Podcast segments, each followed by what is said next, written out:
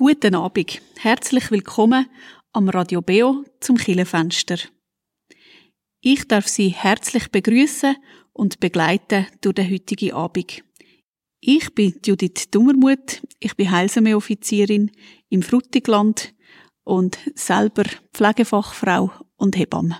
Ich darf drei spannende Leute heute Abend bei mir in der Sendung haben, die bereit sind, aus ihrem Leben zu erzählen, die miteinander ins Gespräch kommen über gute Erfahrungen, aber auch über Erfahrungen, die zu den schwierigsten in ihrem ganzen Leben bis jetzt gehören.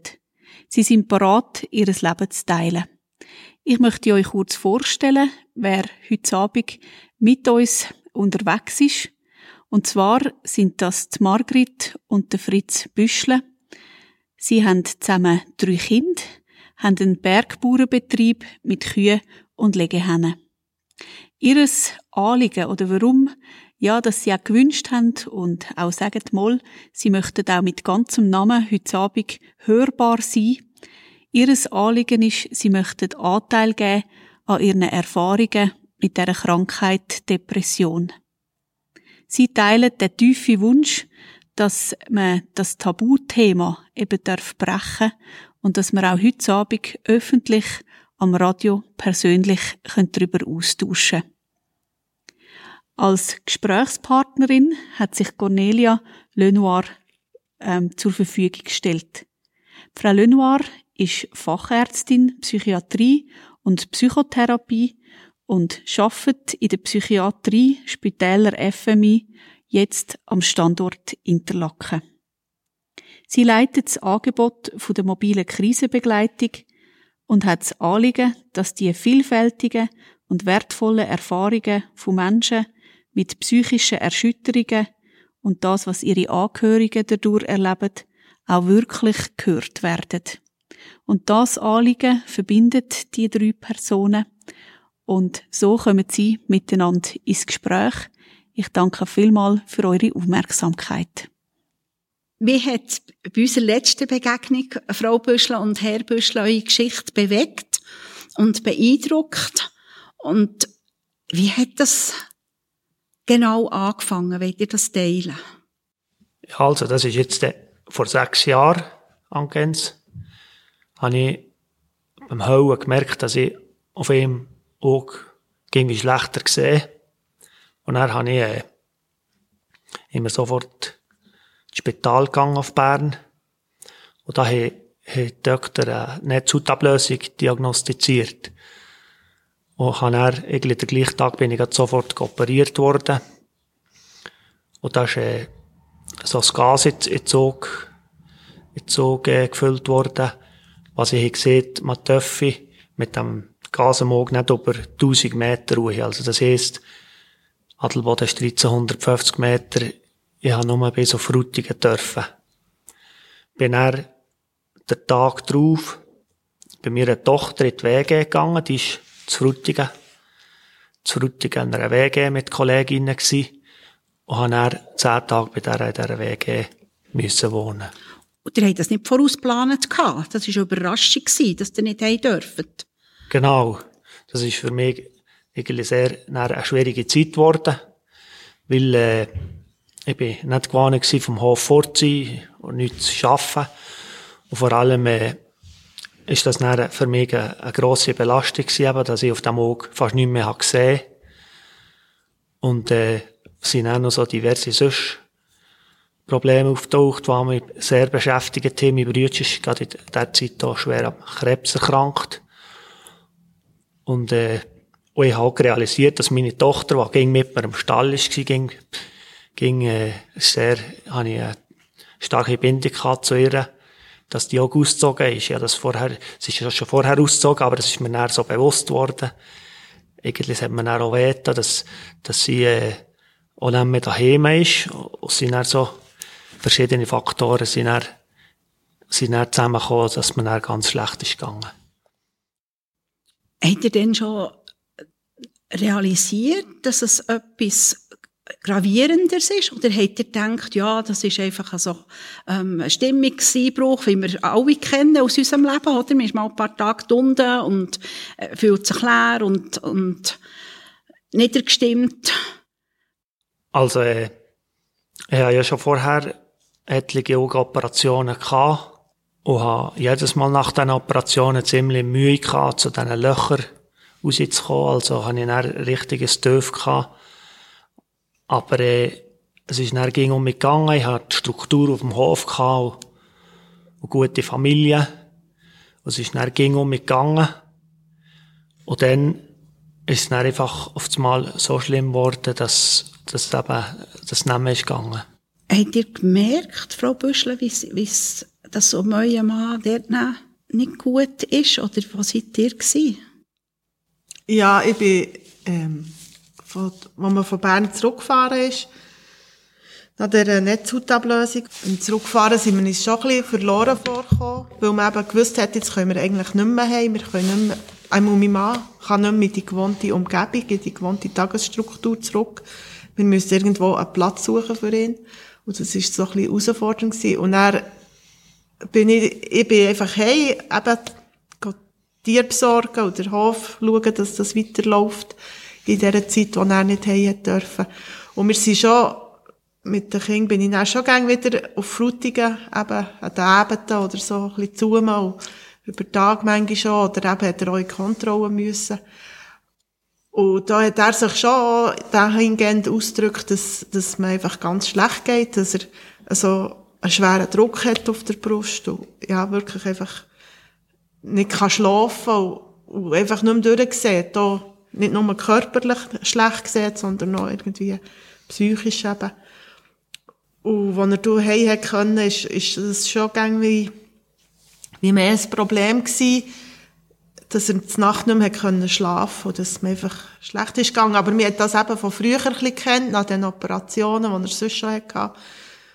Und gleich ist es irgendwie schwieriger geworden eben die Nacht nicht mehr können schlafen Einfach, ja, nicht mögen oder, man kann es fast nicht in Watch fassen, wie, ja, der Zustand, wo, wo ich eher selber müssen aufpassen dass ich nicht da eben die Nacht noch schlafen kann. Ich bin dann manchmal einfach in ein anderes Zimmer liegen, dass ich ein bisschen schlafen kann.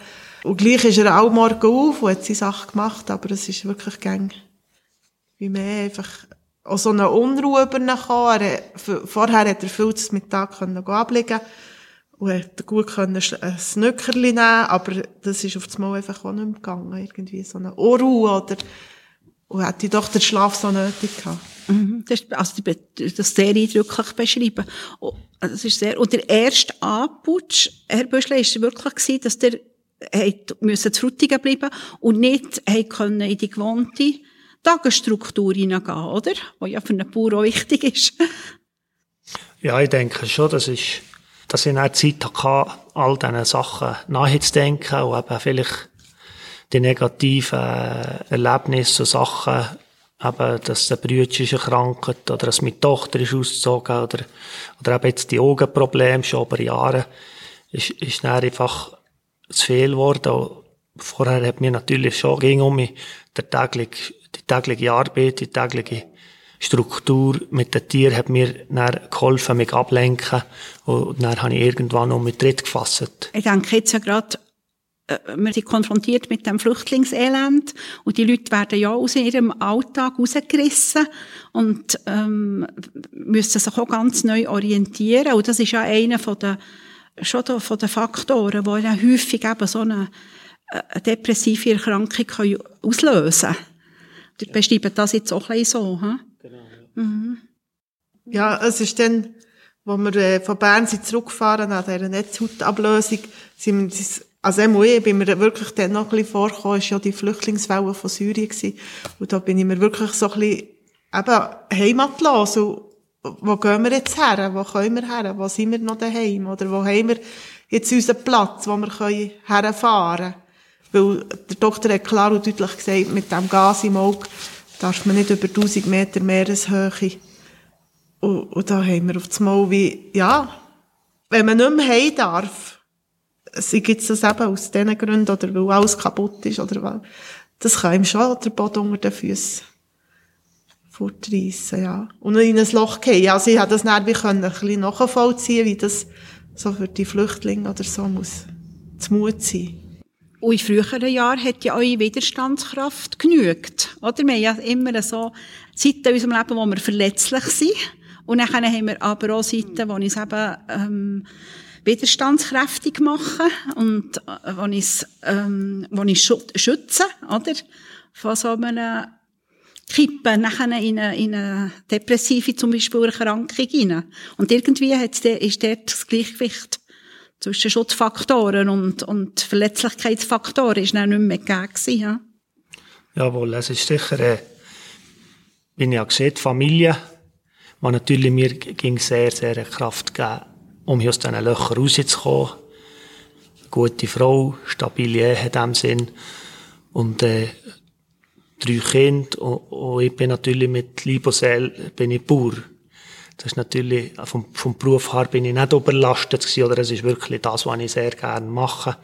Mit diesen Tieren arbeiten, der Natur arbeiten. Das ist natürlich das, was mir dann auch, auch ging um mich hat geholfen ja, äh, Boden zu bekommen, vorher, in diesen vorgehenden Operationen, ja.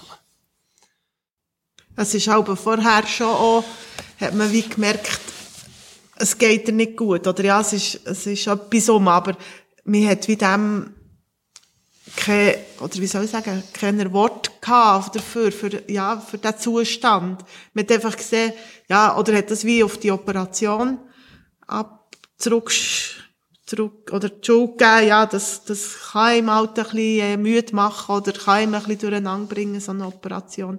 Oder Herausforderung. Und, und erst eben im Nachhinein hat man dann auf das Mal gemerkt, das ist schon früher auch vorhanden gewesen. Und das ist halt dann mit dem Ganzen nicht mehr dürfen, der Schwager krank und die Tochter ausgezogen, ist so viel auf das Mal eben alles wie, hat sich so zugespitzt und ist auf das Mal einfach wie unüberblickbar gewesen, ja, ein riesen, riesengroßer Berg. Wir sind auf Radio Beo im Killenfenster und wir haben gehört, wie Fritz und Margrit Büschle im Gespräch sind mit der Psychiaterin Cornelia Lenoir über den Anfang von diesen psychischen Herausforderungen, die Fritz und Margrit erlebt haben. Eines der Lieblingslieder von Fritz ist Walk the Line von Johnny Cash. Im zweiten Teil vom Gespräch hören wir, wie der Fritz probiert Wort zu finden für die absolute Krise, wo er drin gesteckt ist, wo es ihm psychisch ganz schlecht gegangen ist.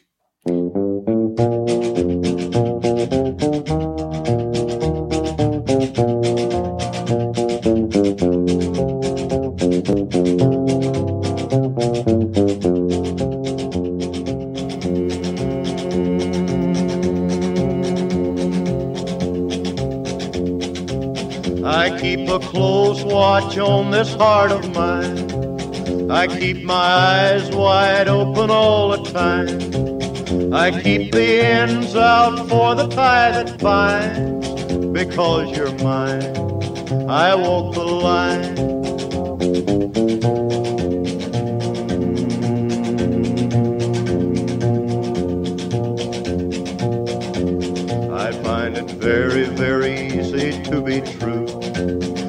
Find myself alone when each day's through. Yes, I'll admit that I'm a fool for you because you're mine. I walk the line.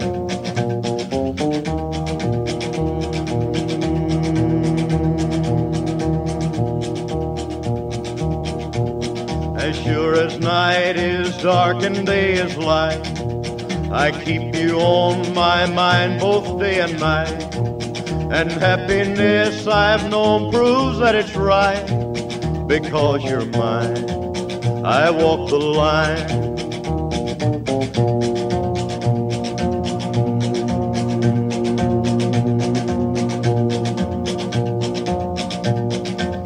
You've got a way to keep me on your side. You give me cause for love that I can't hide. You, I know I'd even try to turn the tide. Because you're mine, I walk the line.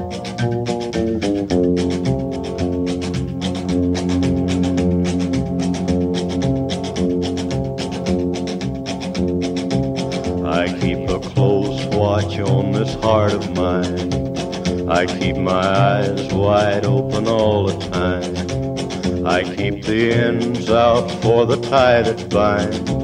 Because you're mine, I walk the line.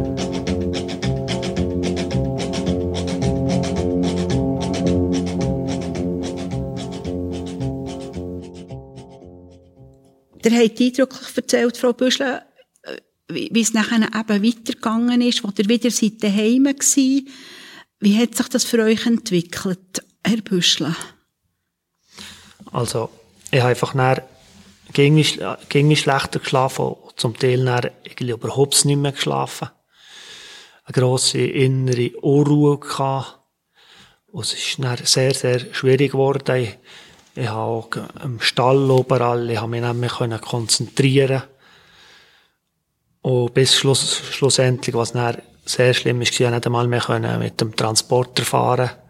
Es ist wirklich sehr, sehr, sehr schlimm geworden. Und natürlich auch, äh, ja, was Suizidgedanken habe ich dann bekommen. Angstzustände.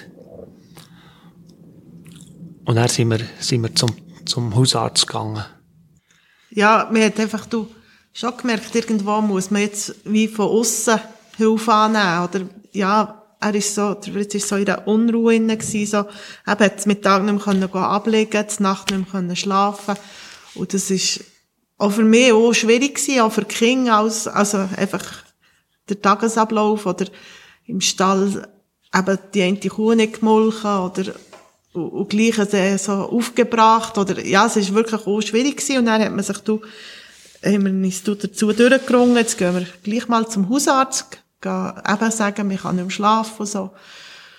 Aber irgendwie ein Schlafmittel oder etwas heige.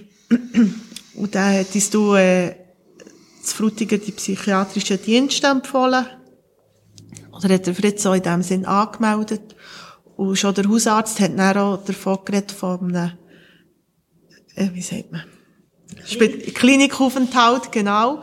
Und das hat man natürlich am Anfang gerade von, von sich gewissen, weil, ja, mir hat, mir hat da das Gefühl gehabt, mir hat doch schon so viel jetzt dafür gebetet, und dass das doch möge guten, oder müsste man noch sonst hier ein Gespräch suchen, oder eben mit einem Pastor reden, oder, oder für sich sonst beten, und mir ist da wirklich so, in einem Zeug gewesen, ja, so in einer, mir hat eigentlich gewusst, wir brauchen Hilfe oder wir suchen Hilfe, aber wir hätten nicht gewusst, wo kann man die Hilfe erreichen, wirklich.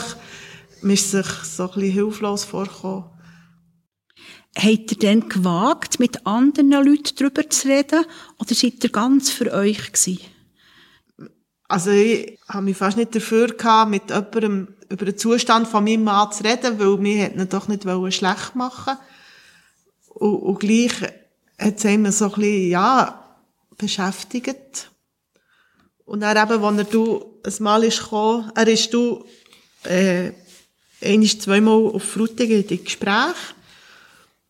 Und auch die haben von, von einem Klinikaufenthalt geredet. Und was du darum ist gegangen, wo er eben mit dem Futtermist hat sollen auf das Land fahren und das wie nicht mehr können. Und er ist gekommen, haben wir dann quasi auf Frutigen angerufen und sind dann zusammen auf das Frutigen in, in die psychiatrischen Dienste. Und die haben uns einfach nahegelegt, eben einen Klinikaufenthalt ins Auge zu fassen. Und das ist ganz, ganz schlimm gewesen. Also, wie soll ich sagen, der, der Entschluss zu fallen, mal, wir, ich gehe dort für meinen Mann, ist, ist ganz schwierig gewesen und sehr herausfordernd. Und für euch sicher auch. Äh, Herr Büschler, ihr habt mir gesagt, ja, als, als Schwinger denkt man nicht daran, dass man dem auch in eine psychiatrische Klinik muss, oder? Ja, das ist sicher so.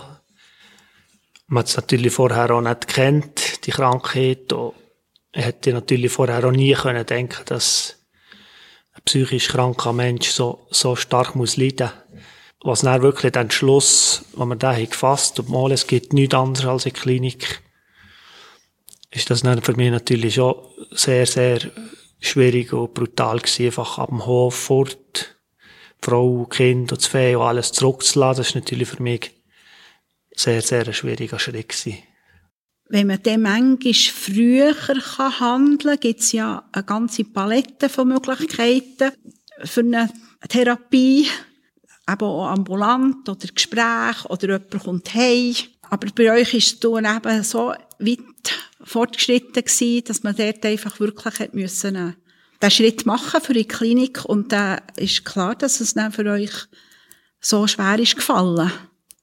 Wie ist es weitergegangen? Also nachträglich muss ich schon sagen, hätte man sicher früher sollen reagieren, vor allem was so Schlaflosigkeit und Sachen hätte man sollen früher mit Ärzten Kontakt aufnehmen. Und dann in die Klinik zu gehen, ist natürlich, ja, das ist natürlich für mich eine schwierige Zeit gewesen, sehr, sehr eine schwierige Zeit. Also, weit, weit fort von daheim. Ich bin noch nie längere Zeit vor gewesen, vom Hof oder meinen Leuten. Und bin dann fünf Wochen in den Meieringen gewesen. Und das ist, ja, das ist also äh, sehr, sehr schwierig gewesen für mich, ja. Hättest du dir trotzdem eine Besserung gegeben? Oder wie war das? Gewesen? Also, äh, ich habe dann schon Medikamente bekommen, halt dann mit der Zeit doch um mich schlafen und ich glaube, das ist sicher sehr ein wichtiger Schlüssel gewesen, dass ich um mich schlafen konnte. Aber äh, das ist dann äh, noch ging, äh, sehr, sehr schwierig für mich. Also es ist dann nicht sofort besser geworden. Es ist, aber ich habe Medikamente bekommen, natürlich die Medikamente auch müssen nehmen auch genommen. Ich denke, das ist dann sicher auch ein Faktor gewesen. Ja, es hat besser. Das ist vielleicht auch am Anfang schon, als man zum Hausarzt ist, hat er auch schon so ein Notfallmedikament verschrieben. Und da war schon die Einstellung auch da gewesen, es geht ja schon, wir jetzt, oder mir ist es auch eher ein bisschen eingestellt gegen Medikamente und so, weil will ja nicht süchtig werden oder abhängig von so Sachen. Und, und gleich hat man dann müssen feststellen, als er dann in der Klinik war und, und so ein bisschen ist eingestellt worden, so nach drei Wochen habe ich dann als außenstehende Person müssen sagen, mal jetzt langsam gibt es ein bisschen Boden, es gibt ein bisschen ähm, Halt oder ja, es, es ist nicht mehr so akut, die Krise, wie dann, wo er gegangen ist. Er kommt so ein bisschen mehr zur Ruhe oder ja, aber es ist noch lange nicht gut gewesen, als er dann daheim war. Ist gang noch so dämpf gewesen oder, oder einfach auch herausfordernd und schwierig. Aber das ist dann eben, Gott sei Dank, irgendwie besser gegangen. Ja, so ein bisschen stabiler geworden. Und, und auch so ein bisschen, wieder so ein bisschen Ruhe reinkommen, oder? Gott sei Dank wird man ja von antidepressiven Medikamenten nicht abhängig. Manchmal kommt es mir so, so vor, wie wenn, äh, wenn man im Schnee durchdreht und immer mehr Gas gibt und man dann versinkt, immer tiefer im Schnee. Das denke mir, manchmal ist das Medikament so wie ein, Bodendeckel oder etwas, das man unten schieben kann, über unter das Rad, dass man eben nachher wieder äh, ein bisschen rauskommt. Aber nicht der weiter Weg mit ganz fein Gas geben und nicht viel und das ist eben der Alben noch ein Weg. Das ist dann nicht gemacht mit dem Start vom, vom Medikament, das ihm da hilft. Also ich denke sicher, dass, dass das am Anfang hat Überwindung braucht, Medikamente zu nehmen, aber heute muss ich sagen, es ist, äh, es ist wie jeder andere, der irgendwo krank ist, muss ich das Medikament nehmen. Ich, ich habe gar nicht die Wahl irgendwie, weil es, es hilft mir, es hilft mir über die Runde zu kommen, es hilft mir, ja, durch, durch den Alltag zu kommen. Von dem her äh, sehe ich das heute ganz anders, dass, dass wenn das wirklich einfach nötig ist, muss ein Krebskranker oder ein Zuckerkranker muss auch Medikamente nehmen. Und wenn psychisch, psychisch krank ist, muss man einfach die Medikamente nehmen. Das, da hat man gar nicht viele. Und ich denke, es ist sehr eine wertvolle Stütze, die ich, ja, die ich einfach brauche, ja. Sicher hat es auch, auch geholfen, die Medikamente zu nehmen oder auch eben die Depression auch als Krankheit wie zu erkennen, zu akzeptieren. Das ist auch so, auch so ein, wie ein Prozess gewesen, wo, wo wir jetzt da haben, so ein bisschen gelernt und durchgemacht. Eben, dass Depression nicht irgendein Hirngespinst ist oder, oder sonst irgendein herbeigeredetes Zeug, sondern wirklich eine Krankheit ist, die man im Hirn kann nachweisen kann, durch, durch Röntgen, wo man habe ich da mich so ein bisschen informiert darüber halt, ja, tut man sich mit dem viel mehr auseinandersetzen. Oder dass ich, wenn ich dann noch mit jemandem ins Gespräch komme, einfach das so, wie klar kann deklarieren, schauen, das ist nicht ein, ein, eben ein Hirngespinst, sondern es ist wirklich eine Krankheit wie eine Krebserkrankung oder eine Zuckererkrankung auch. Und dass es auch dort Medikamente gibt, dass die Forschung dort auch schon viel dran ist und schon viel kann den Leuten helfen, ja wo ja nicht bei allen wirkt, etwa in 60 bis 80 Prozent nur von den Fällen mit, mit Leuten mit schweren Depressionen ähm, sind Medikamente wirksam, aber ähm, Gott sei Dank, wenn es wirkt. Mhm. Der hat mir auch noch gesagt am Anfang, dass der manchmal den Eindruck hatte, wir haben einfach zu wenig Glauben. Sonst ging es schon besser. Ja, das war schon sehr eine grosse Herausforderung gewesen, eben auf wo ist denn Gott in all dem innen? Man, man hat doch auch, auch schon für Settings gebetet, schon vorher hat man, wie, eben, dass, dass, dass das irgendwie nicht kommt, oder man hat das auch schon erkannt, das hat auch schon in der Familie, hat es auch schon depressive Fälle gegeben in dem Sinn, und hat das auch schon im Gebet ans Kreuz gebracht, und, und jetzt hat das wie nichts genützt, oder ja, hat auch in dem Sinne schon auch Kämpfe gehabt, ja. Wieso lässt Gott das zu und so. Und gleich, also zu mir persönlich hat in dieser Zeit, habe ich viel auch in der Bibel gelesen und habe viel auch Verse bekommen, die mich sehr ermutigt haben, wo ich dann auch so in ein, wie ein Tagebuch oder in ein Büchlein aufgeschrieben und, und das hat mich dann auch durch die Zeit durchgetragen. Obwohl so viele Fragen waren, habe ich doch erleben dass Gott mir tut ermutigen oder, oder Fritz durch das alles durchträgt, ja. Wollt ihr dazu noch etwas sagen, Herr Büschler, wie das für euch war? Also, der Glaube ist sicher äh, für mich sehr etwas Zentrales. Aber der Glaube ist eben durch die Krankheit, ist dann alles ein bisschen in Frage gestellt. Ist, ist eigentlich alles ein bisschen zu unteroben verkehrt. Und ja, es ist einfach so, man, kann nicht einfach mit einem Gebet so schwupp und fort ist es. Wenn es mir ein bisschen besser geht, gibt mir Glaube sofort halt, aber wenn es wirklich akut schlecht geht, ist es irgendwie so dunkel, dass man fast, irgendwie fast nie noch mehr durchsieht. Ja. Aber sicher ist der Glaube eine Stütze und eine Hilfe, aber wenn es ganz schlecht geht, ja, dann, dann kann dann nicht, ja, dann ist es manchmal alles nicht mehr.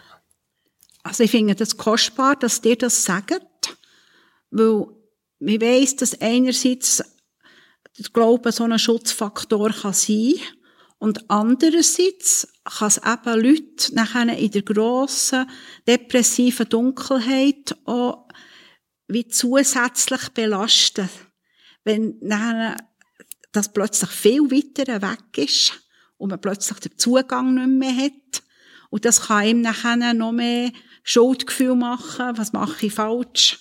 Und dort kann es nachher eben auch zur, sogar zur Belastung werden, mhm. ähm, wenn man das nicht weiss. Ähm, das, was ihr jetzt gerade beschrieben habt. Also das war sicher am Anfang sehr der Fall gewesen, dass, dass ich wirklich, mir Vorwürfe gemacht und Sachen. Aber heute kann ich es vielleicht ein bisschen besser einordnen. So jetzt nach, nach Jahren, wo man da ein bisschen dran ist, kann ich es irgendwie schon wie, wie ziemlich trennen. Da, da habe ich wirklich nicht das Gefühl, dass ich irgendwo, wo ich etwas Letzt gemacht oder, oder, oder, äh, ja, ich habe versehen oder was auch immer. Das kann ich jetzt heute irgendwie besser, besser auf, auf, äh, auf Ziele bringen. Weil am Anfang, beim ersten Schub, ist, ist, hat man so, ist einfach alles zu oben. Und ich glaube, heute kann ich das besser, besser handeln vom Glauben her. Ja. Versteht das eure Leute, also eure Umgebung auch? Eure Bekannten oder Verwandten? Oder habt ihr eher noch so das Gefühl, ihr habt irgendetwas falsch gemacht? Sonst wäre doch das nicht gekommen. Also es gibt eigentlich sehr viele Leute, die sehr gut reagieren, was irgendwie nicht mehr Stigma ist, so eine Krankheit. Aber es gibt sicher auch ein paar wenige Leute, die das Gefühl haben, ja, man, man könnte das irgendwie äh, mit dem Glauben handeln sei mit Gebet oder, oder auch. Und das ist natürlich, ja, das ist natürlich auch nicht einfach, wenn, wenn, du mit jemandem redest und merkst, irgendwie hat er das Gefühl, wir könnten das selber um den Griff bekommen oder, oder, oder mit dem Glauben. Aber im Großen und Ganzen bin ich sehr, sehr gut unterstützt worden mit Leuten, die mich ermutigt und getragen haben und, die, die ja, haben für ihn. Ja. Ich genau. denke, das ist schon, aber gerade in dieser Zeit, in dieser akuten Zeit, hat man das wirklich dürfen spüren, wie viele Leute das für einen gebetet haben. Und, und das, dass man sich wie, ja, dass man mit jemandem so ein bisschen berät, dass man sich in dieser Zeit einfach auch darf auf die, oder in die Gebete fallen und nicht selber muss etwas, äh, machen und tun. Und wir sollten noch mehr beten, vielleicht noch mehr Bibel lesen, jetzt, wenn man so in einer Krise ist. Sondern wirklich darf darauf vertrauen, dass andere Leute für einen beten. Und dass die, dass das gut ist, dass das längt, dass man ich oder wir uns können wie zurück, zurücknehmen und, und einfach, dass die, ja, Fürbitter eben, sagt man dem, glaube ich, dass die Leute für einen beten das ist interessant. Also, ihr habt dort so wie gelernt, dass ihr euch selber nicht auch noch mehr Druck macht, sondern dass ihr auch zu euch müsst schauen genau, dass ihr auch müsst, ähm, gut ähm, zu euren Kräften Sorge haben, mhm. wo ja. ihr auch dort zusammen seid drinnen gestanden. Ja, genau. Und dass man wirklich einfach auch darf darauf vertrauen der Nachbar nebenan betet da und oder die, die Gemeinde betet, wo man zu Predigt geht und so. Und, und das längt, ich muss nicht noch mehr. Das längt, wenn andere für einen beten in dieser Zeit. Wenn, wenn man selber kaum weiss, was man soll beten, dass, dass man darf darauf vertrauen, dass, das, das längt eigentlich, ja. Wir sind auf Radio Beo im Kirchenfenster und haben gehört, wie Fritz und Margrit Büschle so die ganz akute, schwere psychische Krise erlebt haben.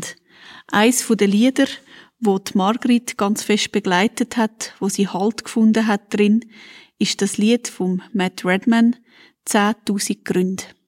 Das möchten wir zusammen anhören und nachher im Teil 3 die Sendung abschliessen mit ähm, Gedanken, wie erlebt sich's dann nachher weiter nach so einer akuten Krise.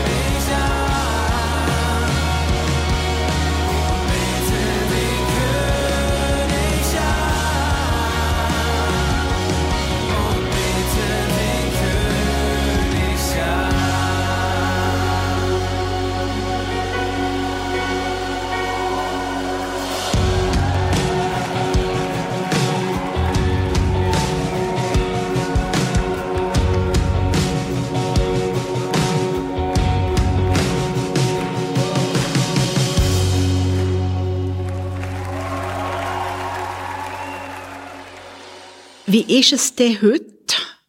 Was gibt euch Halt im Alltag?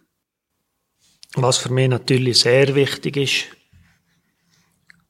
ist Struktur. Also, ich habe letzten Herbst hatte ich eine Schulter, eine grosse Schulteroperation gehabt. Und dann hat es mich aber umhin verwünscht. Habe ich wirklich umhin tiefe Depressionsphase gehabt. Und, äh, das Wichtigste ist wirklich, dass ich einfach eine Struktur bleibe, auf dem Hof kann bleiben, bei Familie kann sein, dass ich einen geregelten Arbeitsablauf auch bei den Tieren irgendwie ist, das ist für mich sehr wichtig, mit den Tieren, mit der Natur arbeiten, das ist etwas, was mir sehr, sehr gut tut. Aber wenn es wirklich schwierig wird, habe ich wirklich auch den Vers aus Offenbarung 21, wenn ich wirklich fast nicht mehr durchsehe, gibt mir da oftmals noch Mut, und das da heisst, Gott wird abwischen alle Tränen, es wird weder Krankheit noch Tod noch kein Geschrei, nicht mehr wird es mal sein. Und die Perspektive einfach, äh, ja, dass der Zustand einmal aufhört. Das ist etwas, was sehr, sehr, äh, sehr entlastend ist. Das, das, das ist nicht das, was wir jetzt erleben. Es gibt so viele Leute, die krank sind, die Leid tragen, oder jetzt so der Krieg, ist das eine riesen Perspektive, wenn wir jetzt als Christ können sagen, es wird, das, das hat nicht das letzte Wort, es wird das mal ein Ende haben. Das, das ist natürlich eine riesen Hoffnung für mich. Ja. Das ist da ein Anker für euch, oder ihr noch könnt. Ja, ja, sicher, ja. Mhm. Wie erlebt ihr das im Moment mit eurer Umgebung? Ähm, ja, es ist, mir, mir ist vielleicht durch all die Sachen so ein sensibler geworden oder hellhöriger auch. Und was wir uns einmal eh mehr persönlich vorgenommen haben, äh, wir das wie wieder angesprochen. Wir haben wieder darüber geredet oder probiert darüber zu reden mit anderen Leuten und so. Hat sich probiert mitzuteilen, offen zu sein. Ja, das ist eben, wie ich schon mal erwähnt habe, dass, dass Depression einfach auch eine Krankheit ist, wie die anderen auch. Wo die einen eben vielleicht stärker darunter leiden als die anderen.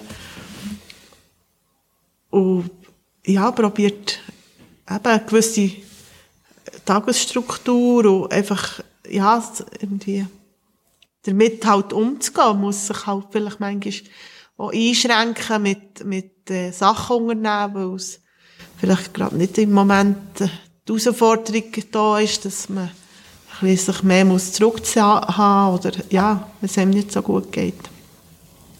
Das ist manchmal so ein bisschen die Herausforderung,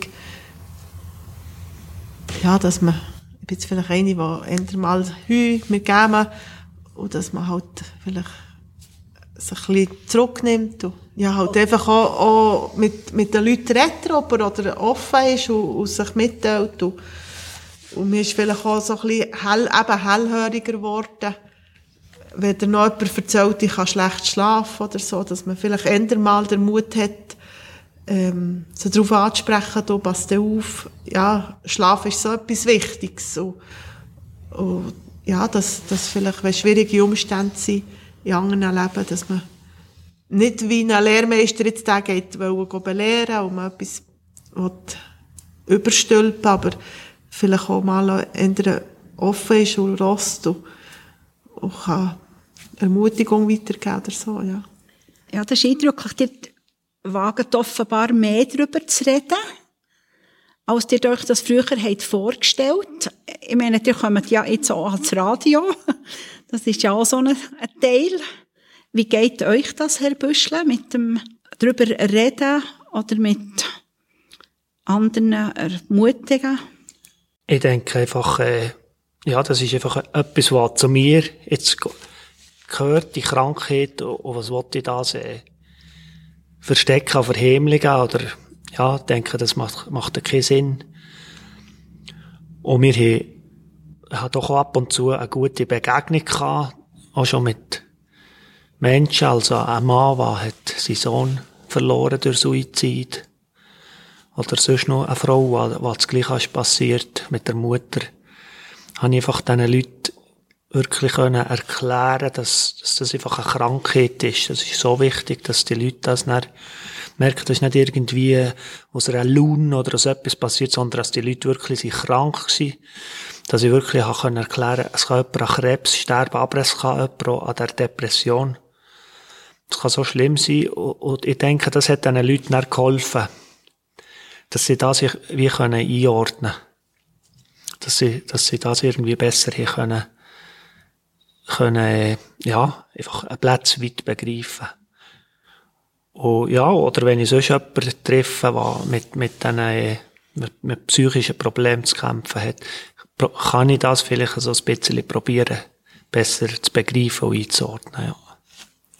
Es ist auch interessant, dass man manchmal auch Leute trifft, die wagen zu sagen, ich habe das auch schon durchgemacht und mir jetzt nie gedacht von ja, das ist wirklich sehr spannend, wenn, wenn man irgendwie darauf zu reden kommt oder sie hören, ah, mir hat das, dass auf das Mal Leute, wo man eben von aussen her nie denkt, dass sie so etwas auch schon haben müssen dürfen, oder ja, müssen durchmachen. So eine Krankheit. Oder auch dran sein. Ja, gang noch. Mir ist gang wieder herausgefordert. Genau. Es gibt sicher ja viel mehr Leute, als man, als man denkt was psychische Probleme haben, das ist ganz klar. Und dann, wenn du mit jemandem so offen kannst darüber reden, ist das natürlich sehr ermutigend. Wenn du merkst, ich bin nicht, ich bin nicht einzig valide, ich bin nicht einzig. Das ist, das tut natürlich sehr, sehr stärken und ermutigen. Habt ihr auch miteinander irgendwie eine Sprache gefunden, für über das zu reden? Ist auch als Ehepaar oder mit einer Partnerin, mit einem Partner ja, nicht so einfach, da eine Sprache zu finden. Ich denke, wenn es mir schlecht geht, sehr, also, dann merkt das die Frau, ich tue das irgendwie nicht so thematisieren, weil ich habe das Gefühl, es nützt ihr nicht so viel, wenn ich morgen sage, es geht mir schlecht, oder vielleicht am Abend, es geht mir ging noch schlecht. Äh, ich denke, sie kennen mich mittlerweile so gut, dass sie das einfach spürt und merkt. Ja. Ja, es ist schon so, irgendwie, schon als gewisses Zusammen austauschen oder Frage, gell, geht's dir nicht so gut, so ein gewisses Anteil nehmen schon auch. Das tun wir schon auch zusammen. Aber jetzt nicht da lang, lang, stundenlang das erhört und warum und wieso und das ist, wie soll ich sagen, das ist jetzt halt einfach so und ja, dann probieren wir, wie das Beste daraus zu machen auch und äh, irgendwie, ja, einander zu tragen und zu unterstützen. Ja. Das ist ganz wertvoll, wie ihr das beschreibt, weil das ist eigentlich das Wesentliche, was Angehörige machen können, ist einfach das Dasein. Wir kann ja nicht der Motor sein, nachher von dem, wo die Handbremse gerade angezogen ist von außen und man kann nicht gute Ratschläge geben und man kann nicht sagen, nimm die zusammen, erst recht nicht. Das würde ja das Gegenteil bewirken und die Kunst einfach da zu sein. Das ist häufig, sagen Betroffene, das ist das, was am, meisten hilft. Was auch eine grosse Herausforderung ist für die Angehörigen, wo man ja so gerne so viel mehr machen möchte. Und man, das, das einfach das treue Begleiten nachher das Wesentliche ist. Ich finde so einen Austausch sehr kostbar. Ich selber lehre auch immer wieder dazu. Und dass eine Familie oder Betroffene wagen, offen über ihre Situation zu reden, das ist eigentlich das Wichtigste, was man machen kann für diesen negativen Stempel ähm, zu reduzieren, wo eben immer noch bei psychischen Krankheiten vorhanden ist. Gott sei Dank schon weniger als früher. Aber wie er gesagt hat, ist auch gerade bei gläubigen Leuten das so wichtig, dass man wagt, über so eine Erfahrung, wie ihr es machen seid, offen zu teilen. Und in diesem Sinne danke ich euch vielmals für den Austausch und wünsche euch alles erdenklich Gute für den Weg, den ihr umgehen seid. Ja, danke euch vielmals, Frau Lenoir. Und äh, ich hoffe wirklich, dass von den Hörern jemand kann ermutigt werden, einfach